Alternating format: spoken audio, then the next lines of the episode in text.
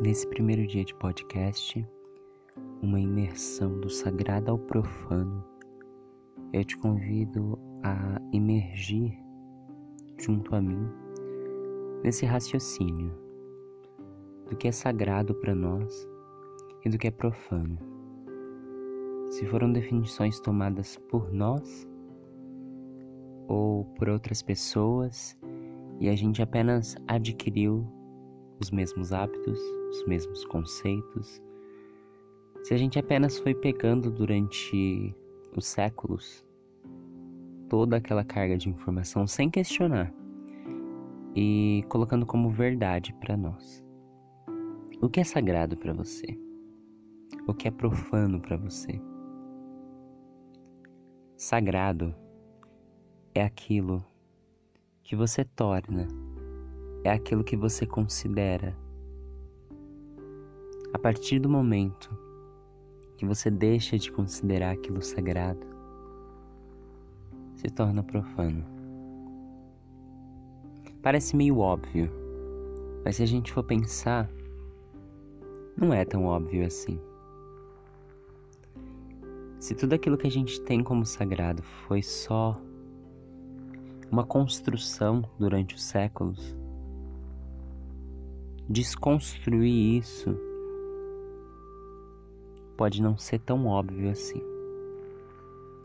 Às vezes não é necessário nem a desconstrução, às vezes não é necessário nem a gente refazer uma crença.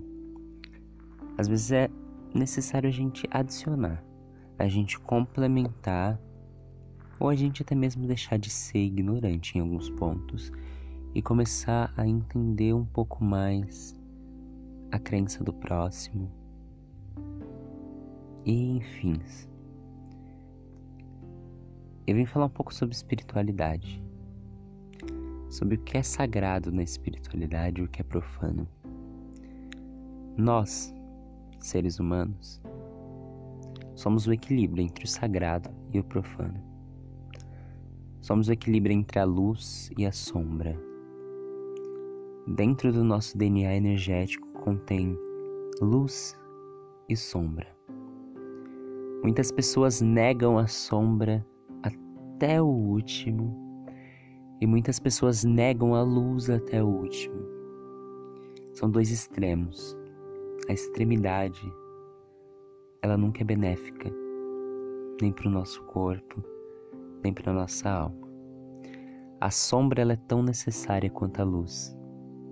Xingar, brigar, dizer não é tão necessário quanto dizer sim, ser carinhoso e compreensivo.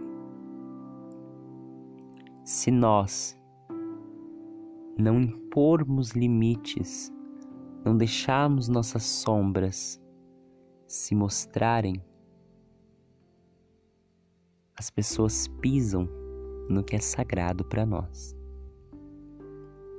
Então a sombra, você necessita dela tanto quanto a luz. Querer a santidade, ser santo a todo tempo não é benéfico entender que você é um ser humano que tem necessidades, que muitas vezes necessita fazer coisas que muitas tradições consideram profanas, mas você é um ser humano. Você necessita ir para balada, você necessita se divertir, você necessita muitas coisas, mesmo que não seja uma coisa extrema, não seja algo que você precisa para viver, na verdade, se a gente for pensar bem, a gente precisa sim para viver. Mesmo que seja besteira, mesmo que sair à noite pareça algo meio estúpido, a gente necessita para viver. A gente necessita se divertir, a gente necessita ser feliz. Senão a vida ela não tem nenhum sentido. E quanto ao profano na luz, você necessita da luz, você necessita da bondade, Você necessita da empatia, você necessita do amor. Você necessita acreditar no próximo, você necessita ser luz também.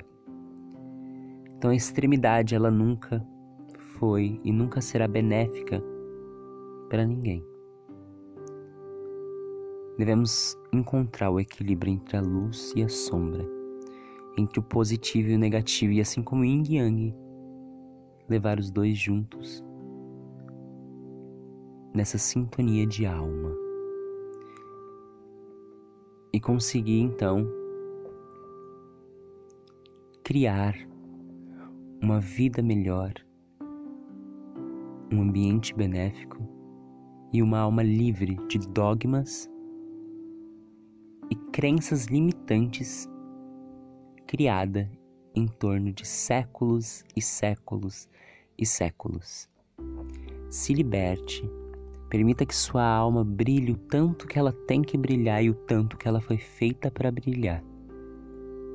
Mas quando for emergir na sombra, permita que a sua sombra também te guie.